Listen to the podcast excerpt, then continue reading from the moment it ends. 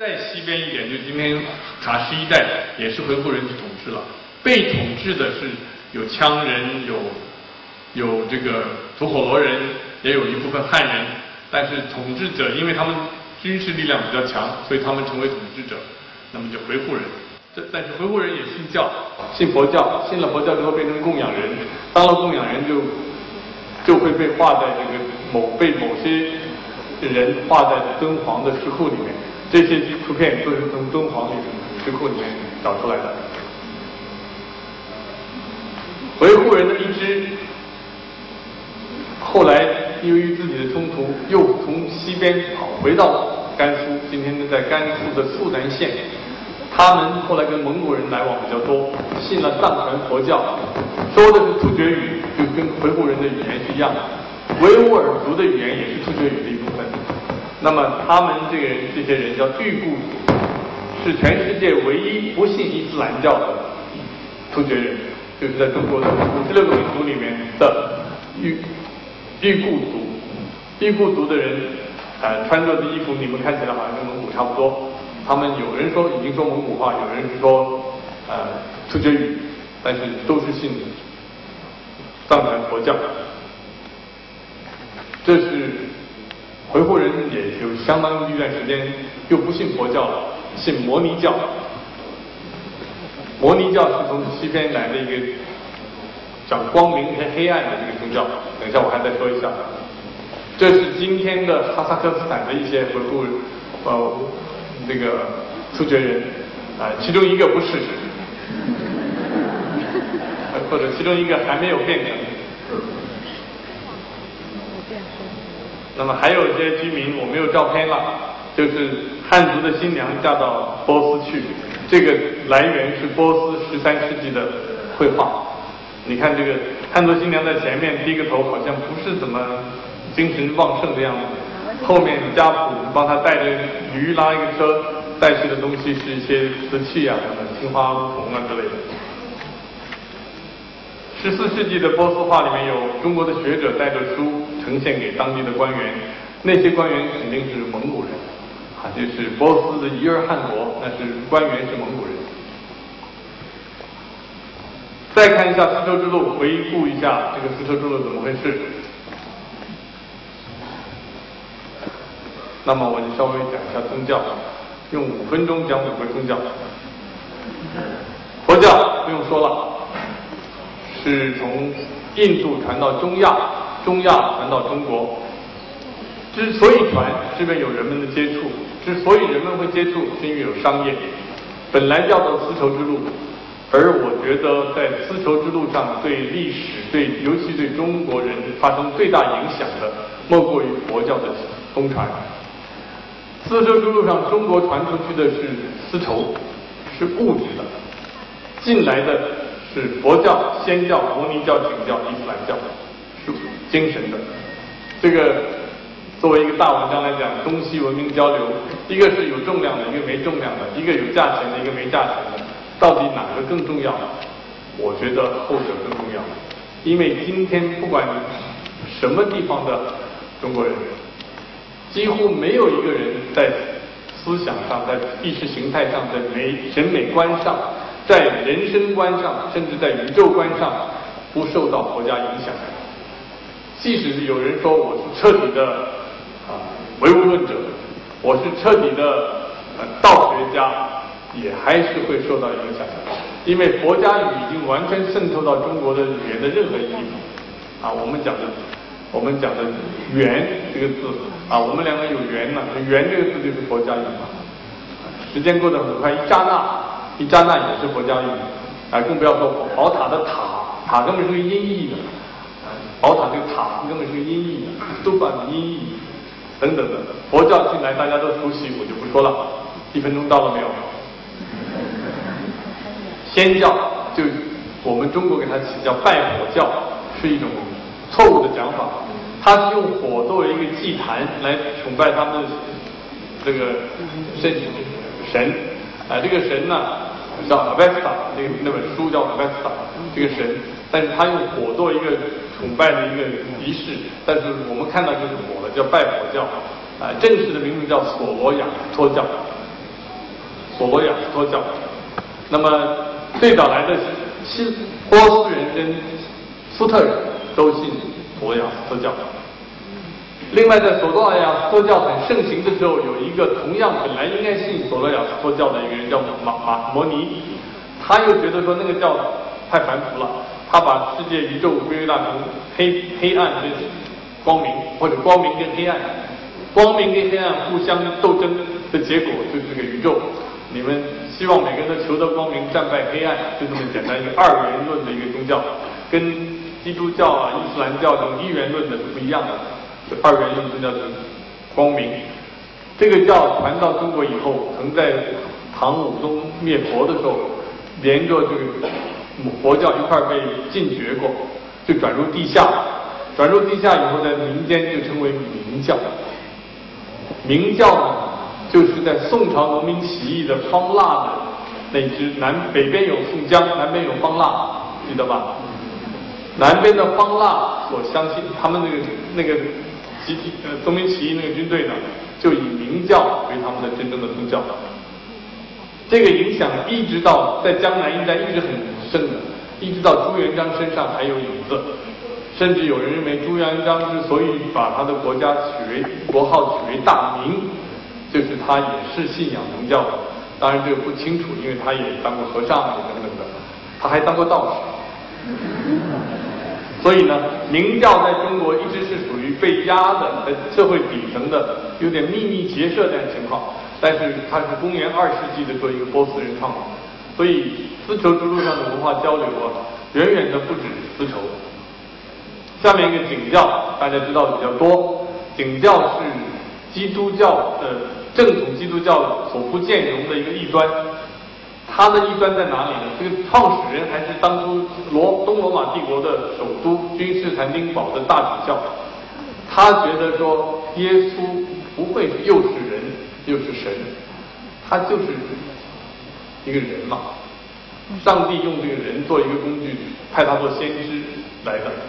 既然如此的话，那玛利亚就没有完全没有地位了，因为玛利亚的在基督教里面说法是 Mother of God。上帝之母，因为耶稣是又是上帝的一部分，又是人嘛。那么景教不承认这个，景教认为耶稣只只是个人，上帝是上帝，然后玛利亚是他的母亲等等。那么就不见容于，就变成异端了。异端之后，他们就向东逃，逃到伊拉克，逃到希腊，呃，逃到呃伊朗，又逃到中亚，最后进了中国。第八世纪时候到了唐朝的。西安，唐朝就给他立了一个碑，叫“大秦景教流行中国碑”，这是佛教。这是在新疆的一个地方，保护文物还是挺挺一个县级的文物保护单位，让我照的照片。但是放眼望去，就这么一个东西，大概要保护的东西在底下，就这么一个东西，还一堆沙。这是唐代的公主。受剃度，就佛教在唐代已经兴盛到公主受剃度了，当然武则天也信信佛了。这是在藏传佛教在这个临甘肃临夏，不是宁夏，临夏的一个呃拉卜楞寺，是藏传佛教里面很大的一个寺庙。拉卜楞寺，这是个年轻的呃张信刚教授跟拉卜楞寺的喇嘛照相。好，那我退一下啊，对不起啊。好了，摩尼教完了，景教讲完了，还我刚刚漏掉了伊斯兰教。伊斯兰教是公元七世纪的时候，由一个阿拉伯民族的叫穆罕默德创立的。据说在他在世或者去世不久，已经传到中国来了。至少从海上，在广州很早就有了。但是中国的伊斯兰主要是元朝的时候从丝绸之路上过来的。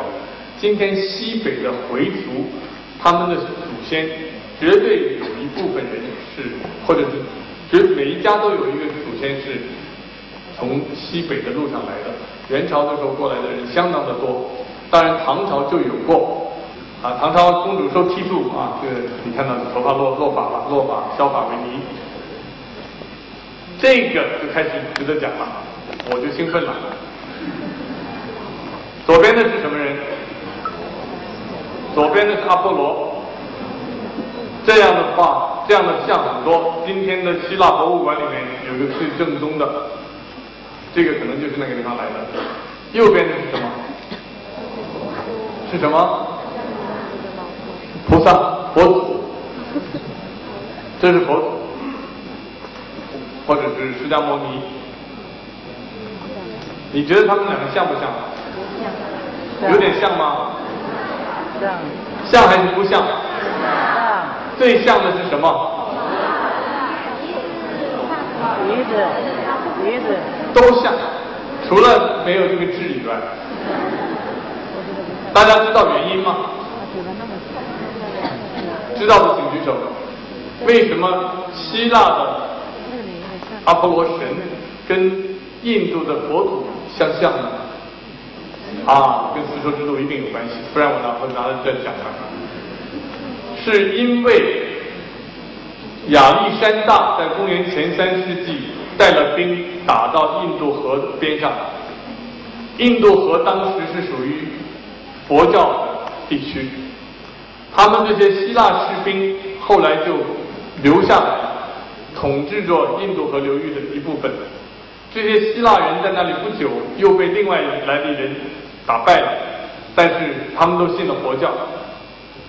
希腊人信了佛教之后，当时佛教是从公元前六世六世纪吧，佛祖是公元前六世纪到公元前三世纪三百年里面，特别经过阿育王啊等等的扩张，佛教的势力很大。早期的佛教徒认为。佛祖是无法用图画和塑雕塑来表现的，佛祖是得道得了正果，得了正果的佛祖呢是没办法用人的相貌来表现的，所以是没有佛像、没有佛呃刻雕刻的这个事情的。希腊人信了佛教之后呢，两种文化就要结合了。希腊人他们素来觉得每个神都有个样子，连神的女儿什么样也知道，连神的情人什么样子也知道，对不对？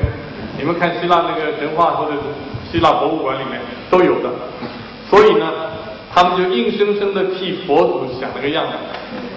可是每一个文化的创新都是根据本来的文化的传统来的。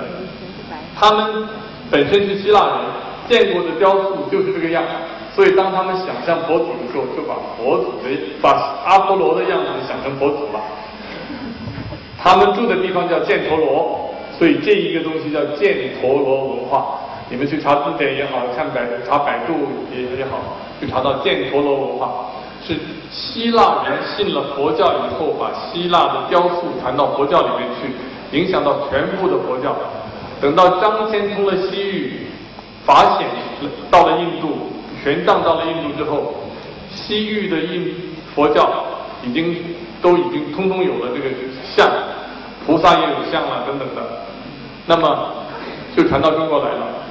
中国传到中国来之后，中国就把鼻子给变扁了一点，头发还是这个样子。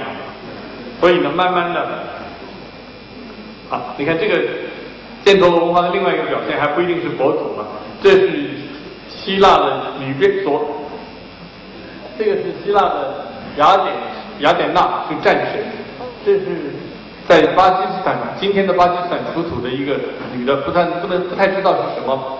你看他们衣服的褶裙，还有这个样子，是非常相像的，是吧？所以犍陀罗文化绝对是从希腊那边过来的。这是另外两个佛的头发更是这样。其实印度人是属于东方民族，他们本来的头发没有那么卷的，是希腊人头发才卷卷的。但是中国人的佛祖头发也是卷的。你们今天到庙里去看看，你注意看看，下次注意看，头发都是卷的。这个到了台湾去了，这个卷头发的佛在台湾去了。当一九五六年我的父亲母亲在佛像前照一张相的时候，他们完全没有想到他们的儿子会二零一一年跑到广西把他们照片公诸于世。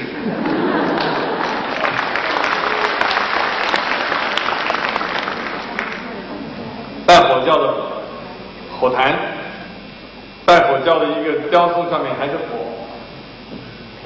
这，还是火坛，一个一个一个好像一个一一个神鸟活着一个火坛。在今天的伊朗，虽然是伊斯兰当呃伊斯兰绝对控制，但是拜火教还是容许的。我们夫妻在拜火教的地方跟一个信拜火教的啊维持一个拜火教的一个庙的一个老头在照相。这是摩尼教的一一呃一些装饰。信摩尼教的一个尼尼姑，摩尼教里也有尼姑，就是摩尼教这个蘑菇啊不是。没有草，没有草字头那个菇，这是啊一种旗帜，我们叫一个旗帜。这是大唐景教、大秦景教流行中国碑，大秦就是罗马，中国人称大罗马为大秦。这是另外一种宗教的融合。你们看到这里有看到什么东西？看到有十字架吗？看到那个万字万字吗？草原上的蒙古人又受了景教的影响，又受了佛教的影响，他们都在身上带着一个东西，给他一点吉祥的意思。所以骑马的人带着一个东西，比方说腰带的边上坠着一个，这个东西草原上比比皆到处都是。这个东西有人起名叫做十字莲花。那么就是说，在草原上，文化和宗教和思想意识往往是交融的，在交丝绸之路上，这些东西通通存在，通通现在保存在美国华盛顿的一个叫萨克勒博物馆里面。萨克勒是一个美国医生，他到中国来收集了大量的这样景教、大量的古呃古古董，一部分运回美国了，另外他又。一九七几年，在北京大学建立了一个博物馆，捐出了一个博物馆，也叫萨克勒博物馆。这些东西，我给你们看的这些东西是华盛顿所收藏的。北京大学的萨克勒博物馆里面，他捐的东西有，但是没有这一批。这是一个清真寺的啊，这个叫做宣礼塔，很清楚的，这是中亚最早的一个清真寺的宣礼塔，是突厥人。盖的，公元十世纪九百多年，公元九百多年，当突厥人首先转转奉啊伊这个转奉伊斯兰的时候，他建立起来的，在今天的基尔吉尔吉斯斯坦，这是哈什的有名的这个清真寺，这是在丝绸之路上河西走廊里面，有一天我看到这个老头，我不认路，我问他路。他很和善的跟我回答，我想我说能不能照他张相，他就让我照，啊，他也没想到现在变成是广西的名人，我相信没有侵侵犯他的肖像权，因为我问了他能不能照他的相，你看他笑的样子就知道是同意被我照的，不是。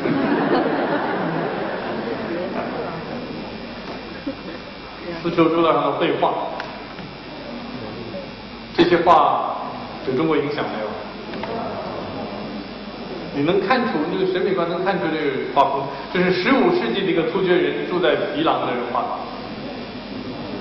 这些画有没有中国影响？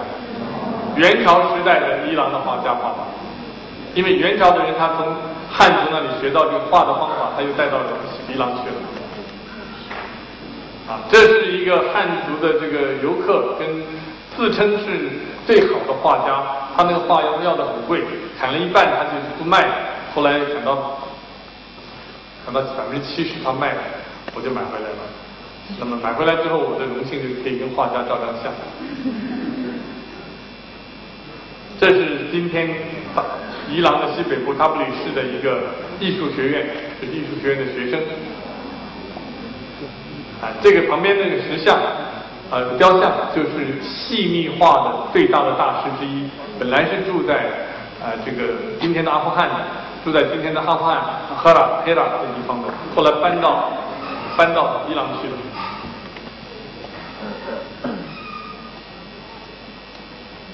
最后一点，也最复杂的，也是你们最值得醒醒神的。我建议你们现在都伸一个懒腰，打一个哈欠，然后聚精会神的听我讲下面一段。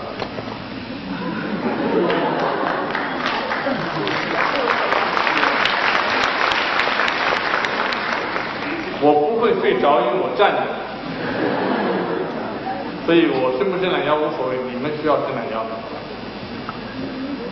这个故事很复杂，版权是我的，正误和正确和错误都是我的，啊，正确不是我，错误是我，因为我看了很多书，我对这个很有兴趣，看了很多书，找了很多资料，终于得到这么一一个故事。这个故事就说世界上最早，那这个故事当然是我从别的书上弄来的，绝不是我的原创啊，是我综合的。世界上最早的文字大概是六千年前，在两河流域，就是今天的巴格达、土耳那个伊拉克的巴格达附近，有苏美尔人创造了很复杂的象形文字，要用一个画图画说明一个故事这样的一个文字。但是后来觉得说这种麻烦太麻烦了，所以几百年以后，一千年之后呢，就开始在泥上那个。粘土上、泥上，用一个很尖的一个一个一个笔一样的东西，刻一些简单的线条，这就叫做楔形文字。因为每一个线条那个一刻下来像个蝎子一样的，上面宽下面窄的一个楔形文字，几个楔形构构成一个一个一个文字，那么就不是像画画画的要很复杂。楔形文字和这个象形文字都是苏美尔人发明的，苏美尔人应该是世界上最早发明文字的，也是也是最早。啊，这个进入文化状文明状态的人，出这种楔形文字后来被不同的人借用，借用的人很多，那就不讲了。我后面讲的这些，那就不去细说了。同时，在尼罗河谷的埃及，在呃今天的土耳其中中部的这个赫梯人，还有在一土地中海的南边的这个一个岛，东南部边的一个岛叫克里特岛。上面都有象形文字，所以人类的思想不知道是自己单独创造的，还是听说人家有文字是穿象形文字，我也编一套，那不能确定。总而言之，这些人都有象形文字。同时，在欧亚大陆的最东边，商朝的时候也有象形文字。这个象形文字的方法、写法和它写的地方，就跟其他在粘土上写啊等等是不一样的。呃，这个是在甲和骨上，啊，龟甲和骨上是文字早期的历史。那么象形文字过了之后不久，就有另外一些人利用粘土和这个胶笔，发明了更简单、比较用一种更不是说故事吧，更简单的方法，是他把自己的语言分析成几种音，然后每一个音有一个符号。就像我们说，张是之昂张，之是辅音，昂是元音，就是说那么之昂张就是它有两个符号就行了。当然现在用汉语拼音是 z h a n g，对吧？但是这个道理是这样来的。最早发明这个字母的人呢，是在今天的叙利亚北部，在叙利亚的北部，他们是属于腓腓尼基人，腓尼基人。发明的字母，正确的，现在我们认得腓尼基字母一共有二十二个字母，二十二个字母是公元前十三世纪的时候发明的。这些人大概住在今天的叙利亚和黎巴嫩一带，正好就是贝鲁特走贝鲁特以北一带。那么这些人当然又传到别的地方去了，所以一部分人跟希腊人接触以后，希腊人就按照他们希腊话发明了字母。腓尼基的字母是属于闪米特的语言，没办法细讲了，所以他们只发明了辅音，没有发明元音，因为在他们的文字里面，他们语言里面知道几个元辅音之后，就可以猜到元音是什么，上下文一串你就知道了，就不用说了。但希腊文是不行的，所以希腊人发明了母音这个事情，就是元音啊，母音就是元音，就有辅音有元音，好，希腊人又加了元音。希腊人后来把它传给拉丁人，就是拉丁字母。我们今天使用的就是拉丁字母。这个是很早就传了，在公元十世纪的时候，当斯拉夫人开始进入文明状态，信仰了基督教，并且开始想要文字的时候，希腊两个希腊兄弟，其中一个叫希利尔，替希腊人创造了以希腊字母为本，创造了斯拉夫字母。斯拉夫字母就是希利尔字母。今天的俄罗斯、乌克兰、白俄罗斯、塞尔维亚都用这个字母。那么这都不是我讲讲，这都不是丝绸之路。所以腓尼基人发明了传到这希腊拉丁和斯拉夫字母，还有向东传，就是向地中海那边或者北边传，向东向南传就是希伯来字母。腓尼基人是希伯来字母的，他们语语语言的系统是一样的，都是属于闪米特语。都是三个辅音连起来，每一个字都有三个辅音。根据这三个辅音的次序，你就能猜到它是什么字，看上下文就懂了。今天的希伯来文还是没有没有元音的，还是辅音。那么这个希伯来字，可希伯来在那里强盛的不久，而再过去的话，真正在中亚一带或者在中东一带。长期被大家共同使用的交通上面、商业上面共同使用的语言叫阿拉美文，叫 Aramaic。阿拉美文，阿拉美文，说阿拉美文最有名的一个人就叫耶稣。耶稣是犹太人，但在他的时代，所有的犹太人都说阿拉美文的。阿拉美文。慢慢传到阿拉伯半岛上，就变成一种叫 n a b a t e 你必须要知道的。但下一个就很重要了，传到阿拉伯美文之后，传到这个之后，就变成阿拉伯字母。今天的阿拉伯字母就是那样来的。看明白了吗？你们都，我把你们说糊涂了，还是你们明白了？现在越来越糊涂的，请举手。哎呦，只有一个越来越糊涂的。那既然那么少，我不能再重复了。要是多万人举手的话，我就再讲一遍。那么这样讲比较好。从阿拉美字母，因为做生意嘛，所以向东传。当基督教诞生了以后，被迫害的时候，很多基督教徒都是在今天的叙利亚一带，在今天的伊拉克一带，今天的伊朗一带。他们使用了一种语言，就是阿拉美字母拐过来的。他们写圣经、交通都是用一种叫做我们中文叫古叙利亚文，以别于今天叙利亚用的阿拉伯字。古叙利亚文就是这样的字母。摩尼教创教的时候，他们摩尼教要自己找自己的写自己的经书，所以就借用了古叙利亚文的字母，编了摩尼字母。有一批人喜欢做生意，到处跑，也学习人家的宗教。这批人就是苏克特人，苏苏丁就是苏特。刚刚讲那个苏特人，安禄山就是苏特人。苏特人的字母是从叙利亚字母和摩尼字母合起来造成的。苏特人很喜欢做生意，所以呢，他们就跟后来出现的回鹘人认得了。他们文化比回鹘人要高，又有宗教的热忱，愿意让回鹘人信他的宗教，所以回鹘人就从苏特人那里学到了信仰摩尼教，信仰这个景教，就把苏特的字母拿来拼自己的语言。回鹘的语言是属于阿尔泰语系的。又是完全另外一种语系。世界上几个大语系，有印欧语系，有汉藏语系，有阿尔泰语系，有闪米特语系，还有非洲那几个不说了。所以他们完截然是不同的语系，思维构造的方法、前后发音的方法都不同。但是他把他字母定拿来了。苏特人以前见到的文字，不是汉文，就是契丹文，就是等等等等。啊，不是苏特人，回鹘人看到的文字就是汉文。契丹文等等的都是直写的，所以回鹘人老是想不通，说字怎么横写呢？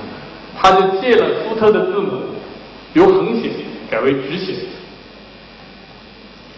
听明白了吗？字母你转个九十度写就是直写的嘛。你英文字母也可以这样 A B C 东西也可以这样，他就这样写了。回鹘人后来被蒙古人征服了，成吉思汗当了大汗以后。他把一百多个蒙古部落联合起来，他说我们得有个共同的东西。第一个，他就颁布了一个宗亲法典。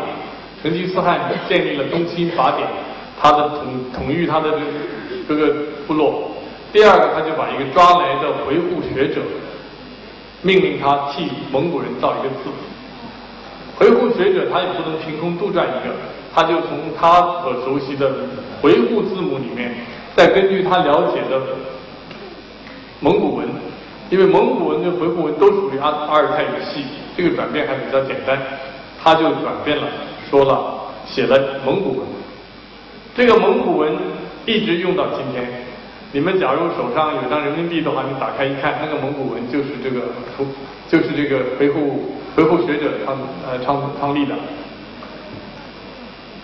那最后一个了，蒙古人统治中国一百多年之后就退到北边去了，但是蒙古文仍然存在。到十七世纪的时候，有一个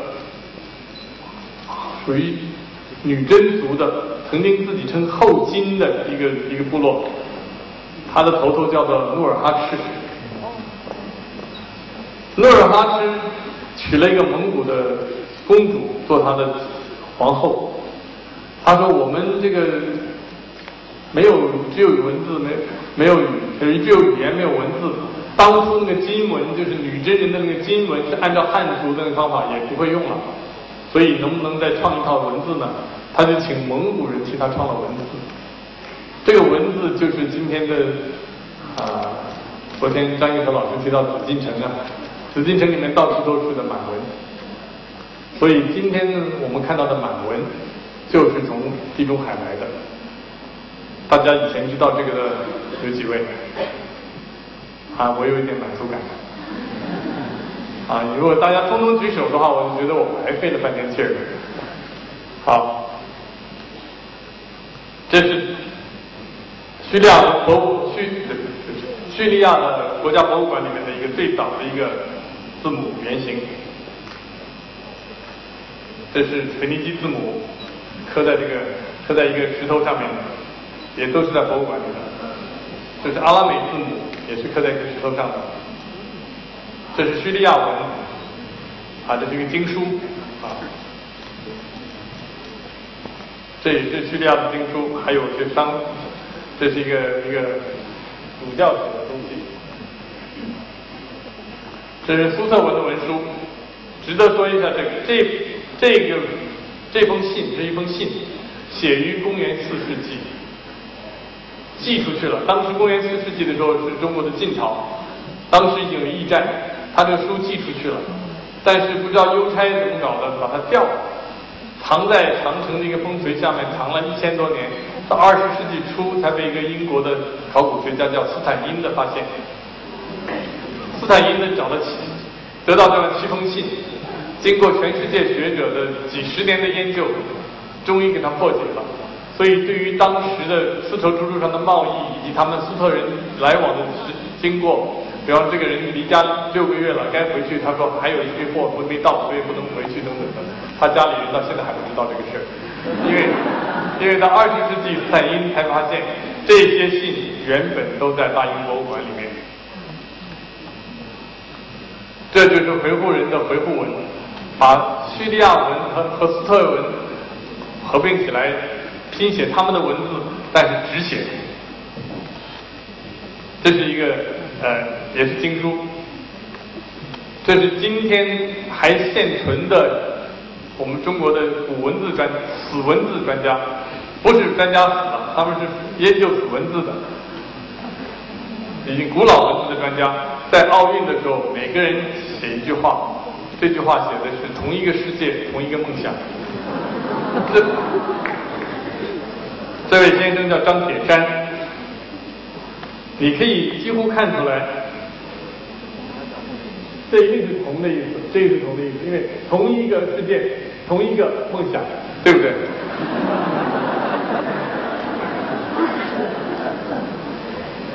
就是，就是你考试的时候知道就写，不知道就蒙，这就是蒙的。这封信也很有意思，这是蒙古文。蒙古文写在什么地方呢？写在十三世纪末期的时候，在伊朗。蒙古人那时候西征还没有完全结束，已经强弩之末，已经快不行了。但是他还没有占领耶路撒冷。耶路撒冷那个时候基本上是由十字军占领的，十字军的主力是法国人，所以蒙古王，呃，就是伊尔汗国的王用蒙古文写了一封信给法国国王，说咱们两个明年约好，天气好的时候约好，我们两边一起去打耶路撒冷，打赢了之后战利品一半一半，行不行？他他没有直接的使使者，他托了一个希腊商人替他运啊寄这封信。这个希腊商人真是很信守承诺，不知道拿了多少钱。他三年之后交给，说的是明年打啊，三年之后他交给这个法国国王了。法国国王已经死了，可是法国国王还有继承人吧？说那收了人家信，我的前任。过世了，我也得回一封啊，就回了一封，回了一封。那个希腊人风尘仆仆又回到这个伊尔汗国的首都，回去之后写信的人也死了，所以这回信在哪里就不知道了。第一封去的信，你们猜在哪里？法国国家博物馆，这是法国国家博物馆现存的最早的跟东方的交往的一封书信。他说是跟中国交往的书信，明明信是在伊朗写的，你们看一看，做一个侦探，法国人凭什么说他手里那封信是跟中国最早的文叫外交文书？啊？哎呀，你们太厉害了！要那我今天太高兴了，对了这么聪明的人演讲，鼓掌一下，不是给我鼓掌，给你们自己鼓掌。蒙古的伊尔汗国，伊尔的意思就是从属的子辈，因为伊尔汗国是伊尔汗国的第一任伊尔汗国头叫屈烈乌，屈烈乌是忽必烈的亲弟弟，成吉思汗的王族里面也分了几支吧，他是都是托雷第四个儿子托雷的子孙，所以他是他亲弟弟，所以他是从属的，蒙哥呀，那么他们都是从属的。伊尔汗国的国玺是从北京来的。方方的，上面写的什么？你们看见看不出来吧？辅国安民之宝，你在辅导的辅国安民之宝。所以呢，伊尔汗国的国书是要盖上这个国玺才能够正式有效的。所以法国人认为说，这个当然是从北京来的了，至少这个国玺是北京来的嘛。这样的道理啊！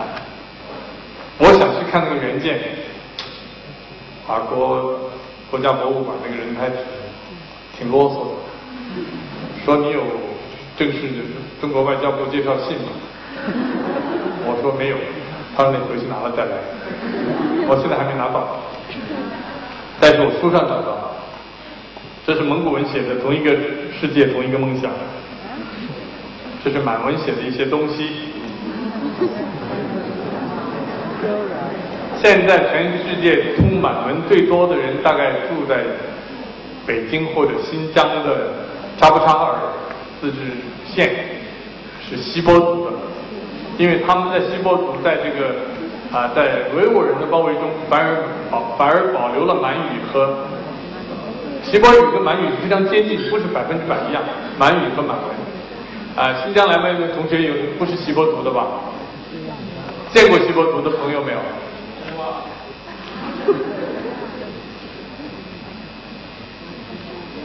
这是沈阳的小故宫，崇政殿。它按照明朝的体制，用汉字写了崇政殿，但是那个这个字就是从地中海来的。那我要快一点。我在中亚看到俄罗斯的影响。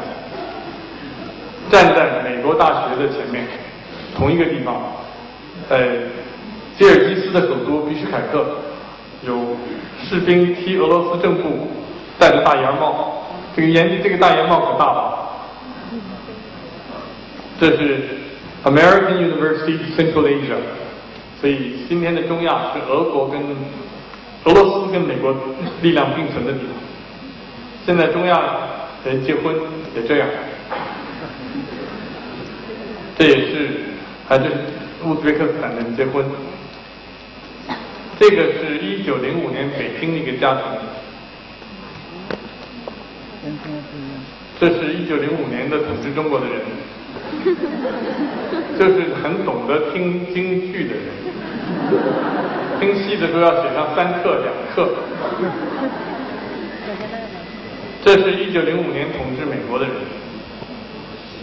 小罗呃老罗斯福。中国的现代化和接受西方文化，除了从丝绸之路来之外，后来是从海上来，所以不舶来品海上舶来品。这是一九三零年代在济南的一对中国夫妻，采取的是标准的中国的中庸之道。中国人都这样，男的就穿西装，女的就穿汉装，是吧？这个情况很普遍，啊，包括这个历史上很多照片都这样。这张照片倒不是什么历史上或者是这个博物馆里和报纸上拿下来的，这张照片是从我家里的照相本上撕下来的，那个是我爷爷和我奶奶。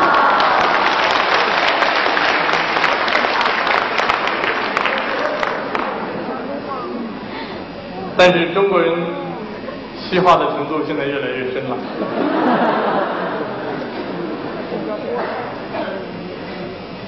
但是中国文化，汉字的文化还是没有真正的改变，不能不可能完全的改变。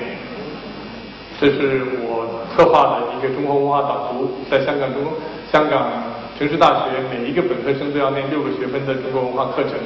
这个六个文化课程的导读本呢，就是由许多学者这个共同合作的，序是我写的，策划是我做的，总编辑是郑培凯跟叶朗两位教授。那么，但是在中国文化的同时，比中国文化导读编的前一百年，已经有亚当斯密的原父，亚当斯密里斯的原父和赫胥伦赫胥黎就哈克利的这个《天演论》严复的翻译，昨天。也提到严福了，说严福听了法院里面去，我听到这个是吧？严福在法院里面听讲之后，觉得说法律是英国强盛的原因。那么我在香港呃担任过香港文化委员会的主席，也在一个民间民间的叫中华文化促进会，呃，我担任名誉主席，我在他的。会刊的前面应邀写了一一份中英文的信，我只念一段给各位作为大家参考。我也希望中华文化复兴，中华文化富强，所以我这样写的。我想促进的中华文化是现代发展中的包含不同元素的新文化。这个新文中华文化绝不是文武孔孟时代文化的再现。